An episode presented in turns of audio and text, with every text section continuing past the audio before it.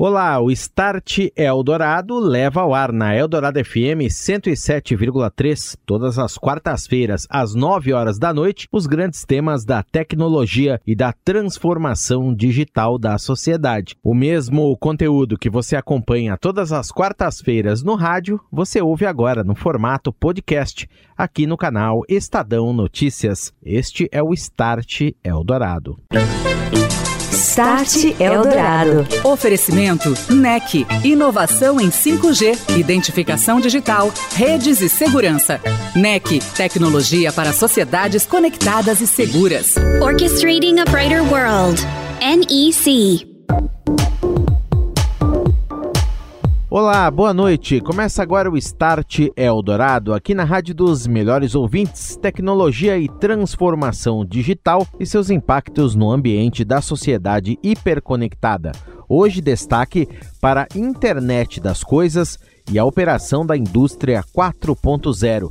Você vai saber como sensores ajudam na produção e na operação de máquinas pesadas nas áreas de logística, mineração, de siderurgia. Daqui a pouquinho, conheça mais sobre a tecnologia da Gulls Fleet aqui no Start. Start Eldorado. São muitas as aplicações da internet das coisas nos ambientes industriais. Sensores e robôs estão cada vez mais presentes nas linhas de produção.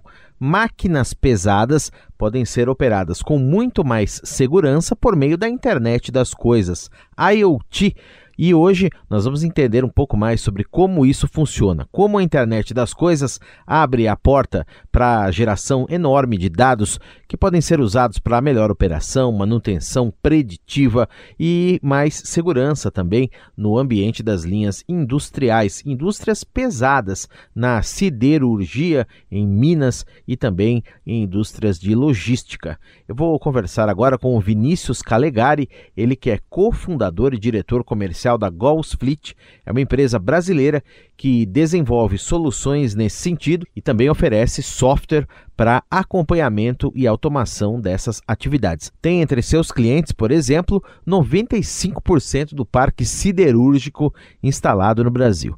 Boa noite, Vinícius, tudo bem? Bem-vindo ao Start. Boa noite, Daniel. Prazer estar aqui falando com você e com toda, e com toda a audiência. E vamos lá, né? Falar um pouco sobre a internet das coisas, tecnologia para gestão da logística interna dentro de indústrias e transformação digital em si, que faz parte, que faz parte de tudo isso. Obrigado pela presença. Vinícius, a Gauss Fleet tem uma plataforma bastante inteligente no sentido da análise de dados, geração dos dados também e sensoriamento dessas máquinas em indústrias pesadas. Como é que tudo isso funciona para a gente começar nossa conversa? Bacana. A Gauss Fleet nasceu em 2018 e o nosso primeiro faturamento foi em abril de 2019. Então você percebe que a gente é uma plataforma relativamente nova, mas que vem crescendo muito rápido porque encontrou um problema interessante para resolver dentro da indústria de base.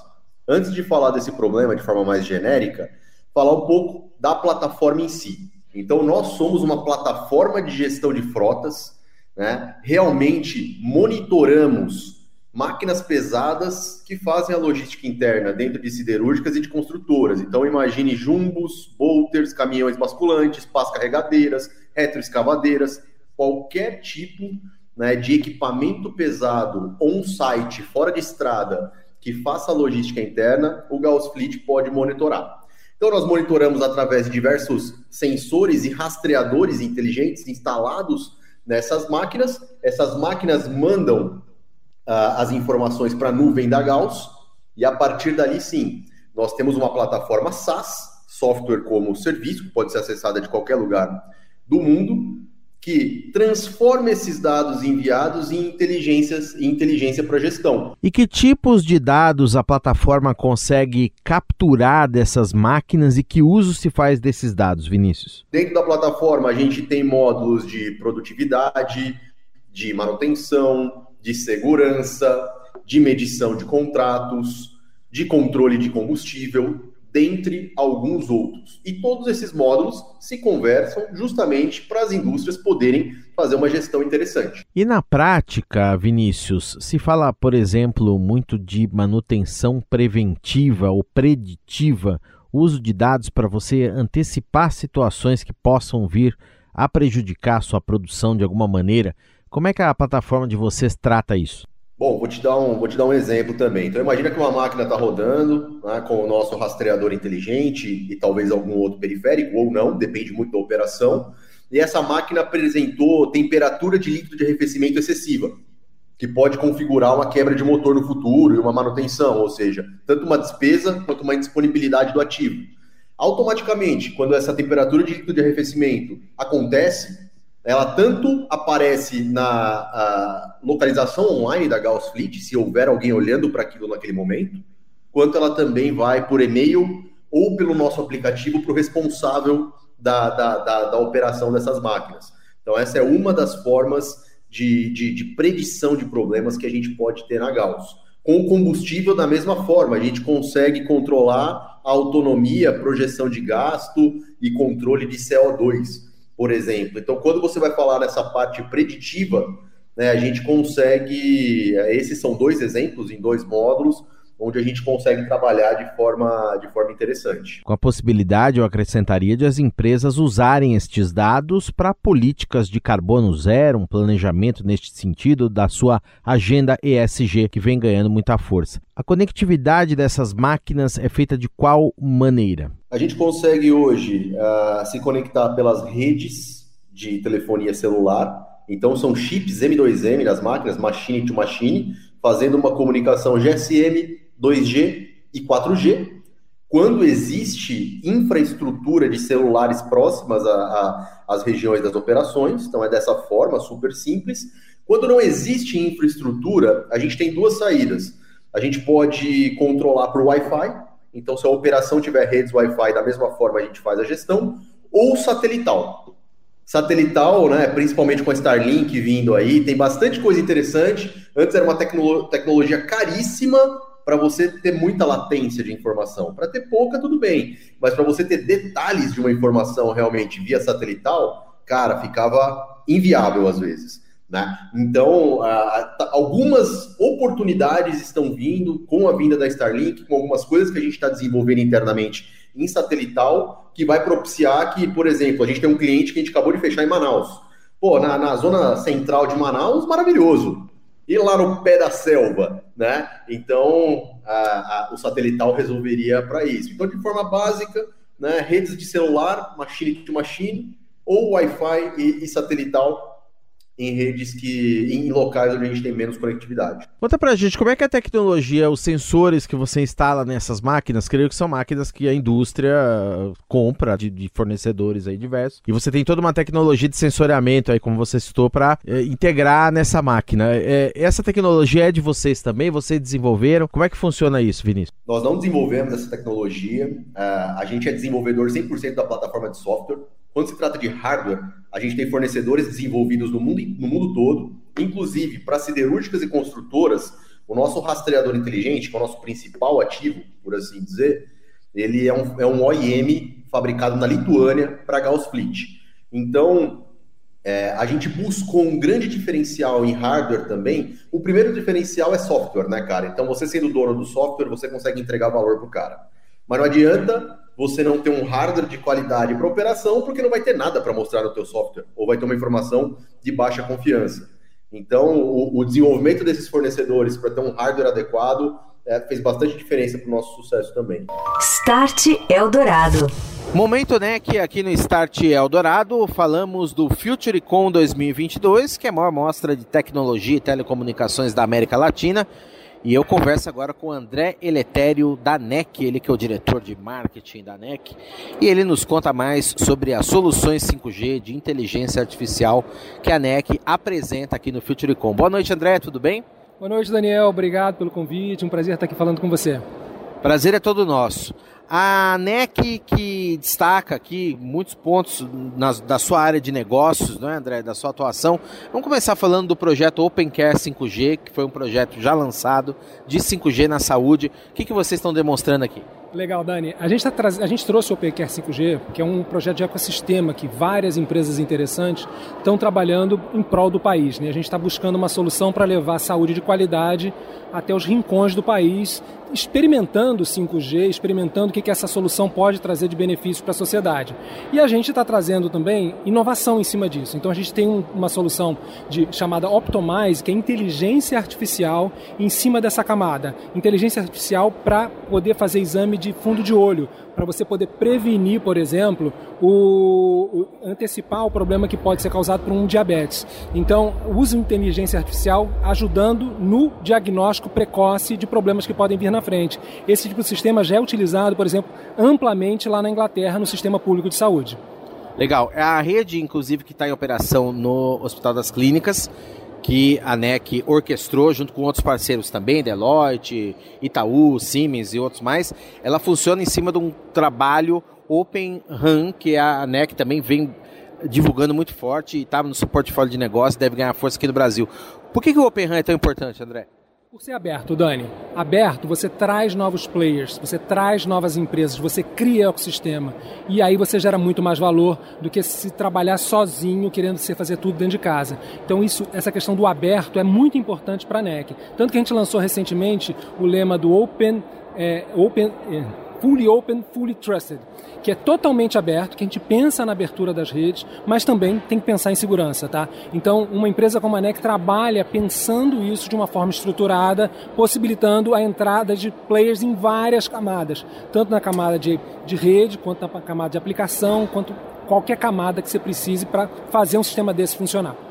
E a NEC também traz a Futurecom uma solução de internet das coisas. Conta um pouco mais para gente. Essa é um outro, uma outra demonstração que a gente está trazendo para o mercado, que é para a agricultura, agricultura de precisão. Então, você, a grande fronteira da tecnologia hoje em dia é chegar cada vez mais na agricultura. A agricultura 4.0, a agricultura moderna, vai fazer uso de muitos sensores. Só que esses sensores, se eles estão offline, eles funcionam, é legal. Mas se você consegue conectar conectar com dados de satélite, dados do sensoramento que você coloca numa, na, na, agricultura, você consegue otimizar e aumentar muito a, a produtividade dos sistemas.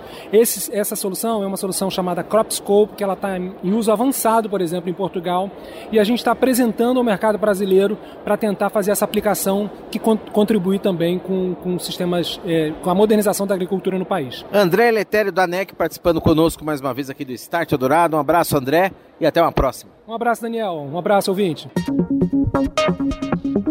Estou de volta. Este é o Start Eldorado aqui na Eldorado FM 107,3. Hoje estou recebendo Vinícius Calegari, cofundador da Gauss Fleet uma empresa brasileira que é especializada no uso de internet das coisas. Estamos falando sobre como IoT é aplicada na prática no gerenciamento de máquinas pesadas na indústria, setores importantes da economia brasileira. E agora falando nisso, Vinícius, queria que você comentasse conosco um pouco a respeito dos clientes da Fleet, que áreas, principalmente voltando ao início, nós falamos de siderurgia, de mineração, de construção, que áreas uh, a tecnologia que a empresa trabalha é aplicável e também o que está em projeto, para onde é possível expandi-la? A gente funciona basicamente uh, em três segmentos hoje: indústria com frota locada, indústria com frota própria. Quais indústrias? Indústria de siderurgia e indústria de construção e infraestrutura. Então imagine que né, a Andrade Gutierrez, que é um dos nossos clientes, contrata a Gauss para fazer a, a, gestão das suas máquinas próprias ou terceirizadas. A Gerdau, que é um outro cliente, contrata a Gauss para fazer a gestão das suas máquinas próprias ou terceirizadas. E aí, né, além de indústria com frota própria e terceirizada, a gente também tem um terceiro segmento, que é o segmento de locação de máquinas. Nem sempre é a indústria que vem diretamente nos contratar. Às vezes, operadores logísticos, locadores de máquinas, que aí sim trabalham em siderurgia, construção, mineração e até alguns outros, outros tipos de serviços que envolvem grandes máquinas, nos contratam diretamente. Para quê? Para conseguir gerir diversas operações no país. Você imagina que o prestador de serviço dele tem 50 operações espalhadas pela federação. Como que ele vai monitorar essas máquinas? Como que ele vai padronizar a gestão disso? O ativo desses caras é o bem maior deles. Né? Uma coisa para isso, e a segunda coisa para medir contratos melhor, para entregar mais compliance para os clientes deles. Legal. E são máquinas que custam milhões, evidentemente. São máquinas que você precisa preservar, cuidar e fazer toda uma gestão excelente, né? Máquina, um, né, falando de um locador de máquinas, de um operador logístico, máquinas e pessoas é a vida dele, é o projeto dele. Se ele não, se, se o que ele projetou entre pessoas e máquinas não se cumprir no decorrer do projeto, ele tem prejuízo. Então é interessantíssimo que isso esteja muito bem alinhado, né? Que outras áreas, por exemplo, você vislumbra que pode haver aplicação de uma tecnologia dessa? Pensei, por exemplo, me corrija se eu estiver errado, em logística, eh, em armazéns, por exemplo, transporte de mercadorias, aqueles robôs que ficam andando ali, empilhadeiras, esse tipo de coisa. Eh, tem algum projeto, alguma visão mais para frente aí de tudo isso, Vinícius? Já temos alguns projetos com empilhadeiras, tá? Então, em armazéns, como você, como você falou e também dentro de portos. A gente fechou um contrato ainda é, pequeno, salvo engano, 10 máquinas, com a Porto do Açu. É, então, eu vejo portos e armazéns como uma oportunidade, mas a gente toma muito cuidado porque levamos a sério o Product Market Fit. No, no, nós não monitoramos máquina só, não é instalar lá e falar um abraço. Existe um motivo para isso. Né? Até voltando no, no principal valor agregado para a indústria siderúrgica e para a construtora com frota alocada, que fez o que a gente é, fez o que a gente explodisse rápido no mercado, foi uma Gerdau da vida que tinha 350 máquinas locadas operando dentro de, de um site e pagava seus fornecedores totalmente de forma manual pela produtividade oferida, com folhas, né? digitalizar todo esse processo, ganhar compliance para não pagar errado e entender onde está a ociosidade. Então, a hora que pô, a Gauss conseguiu concentrar e entregar um produto assim, putz, bombamos no mercado. Né? Expandimos mais a plataforma, trouxemos até parte de programação e solicitação de máquinas.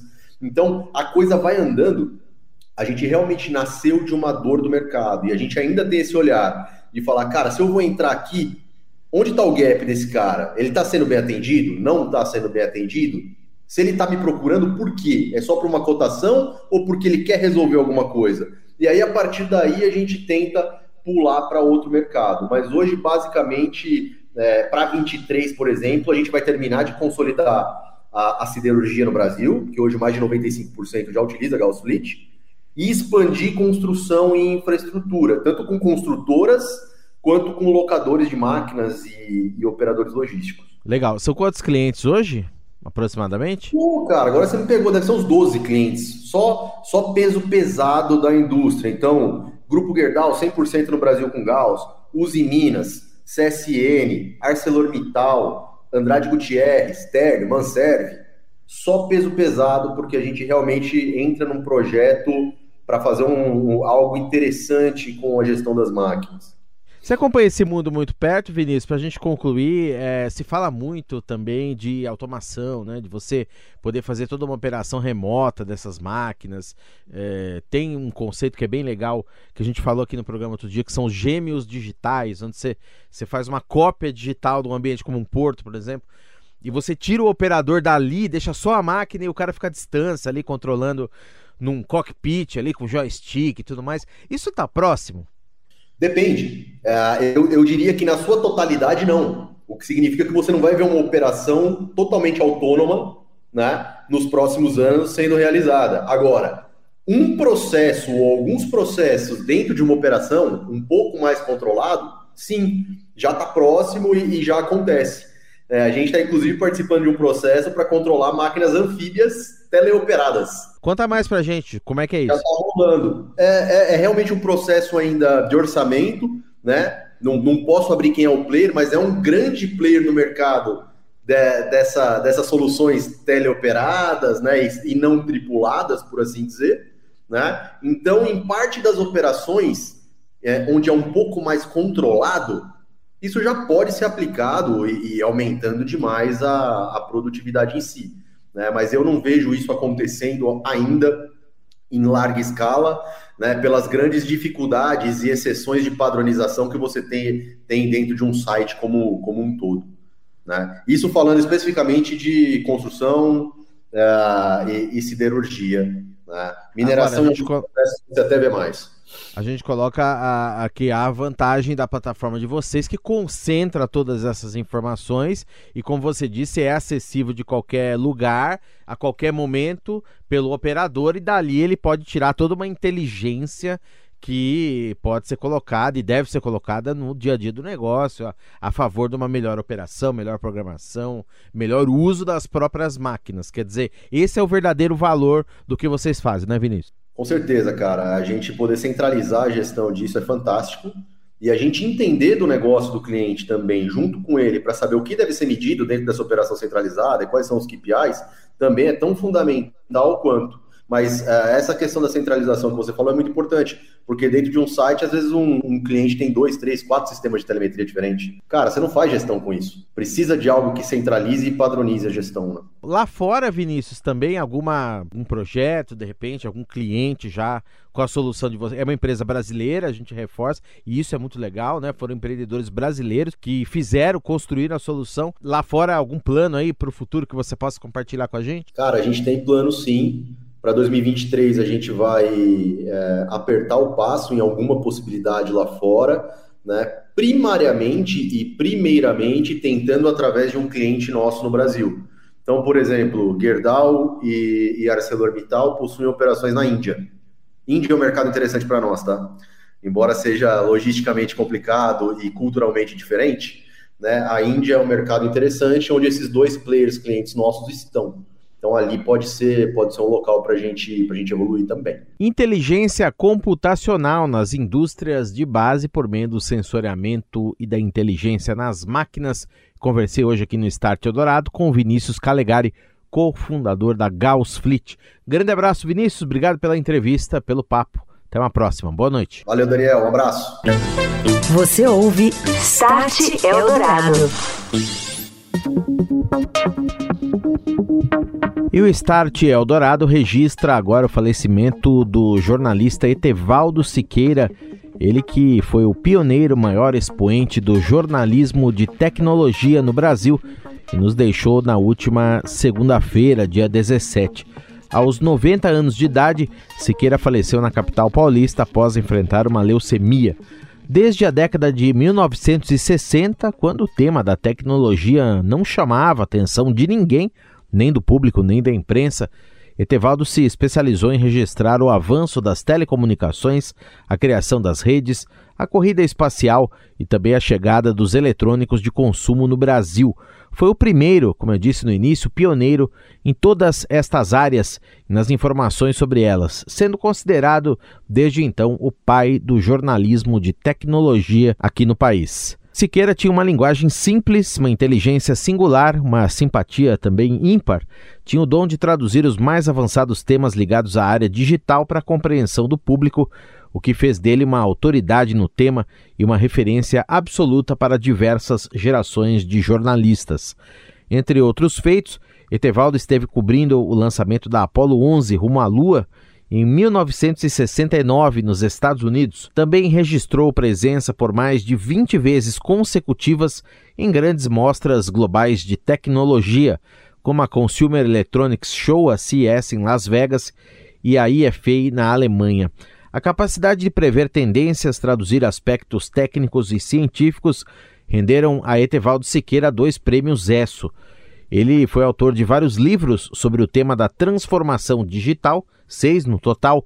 Foi repórter, editor, repórter especial e colunista no jornal O Estado de São Paulo.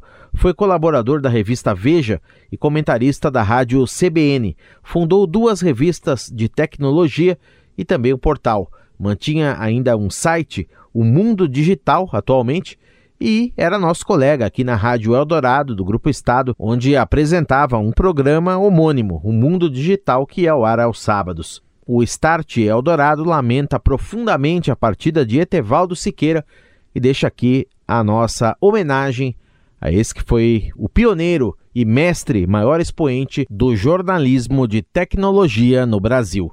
Ouça Etevaldo Siqueira prevendo o futuro. Nos anos 2030, por exemplo, de 60 a 70% dos empregos terão desaparecido o que não significa que tenha desaparecido formas novas de trabalho, que tenham até existido. trabalho pode ser muito mais intelectual, artístico, educacional, na, na área de pesquisa científica, nós vamos ter muito campo. Agora, a manufatura vai desaparecer como nós conhecemos a fabricação de coisas. Você ouviu Start Eldorado. Oferecimento NEC. Inovação em 5G, identificação digital, redes e segurança. NEC. Tecnologia para sociedades conectadas e seguras. Orchestrating a Brighter World. NEC.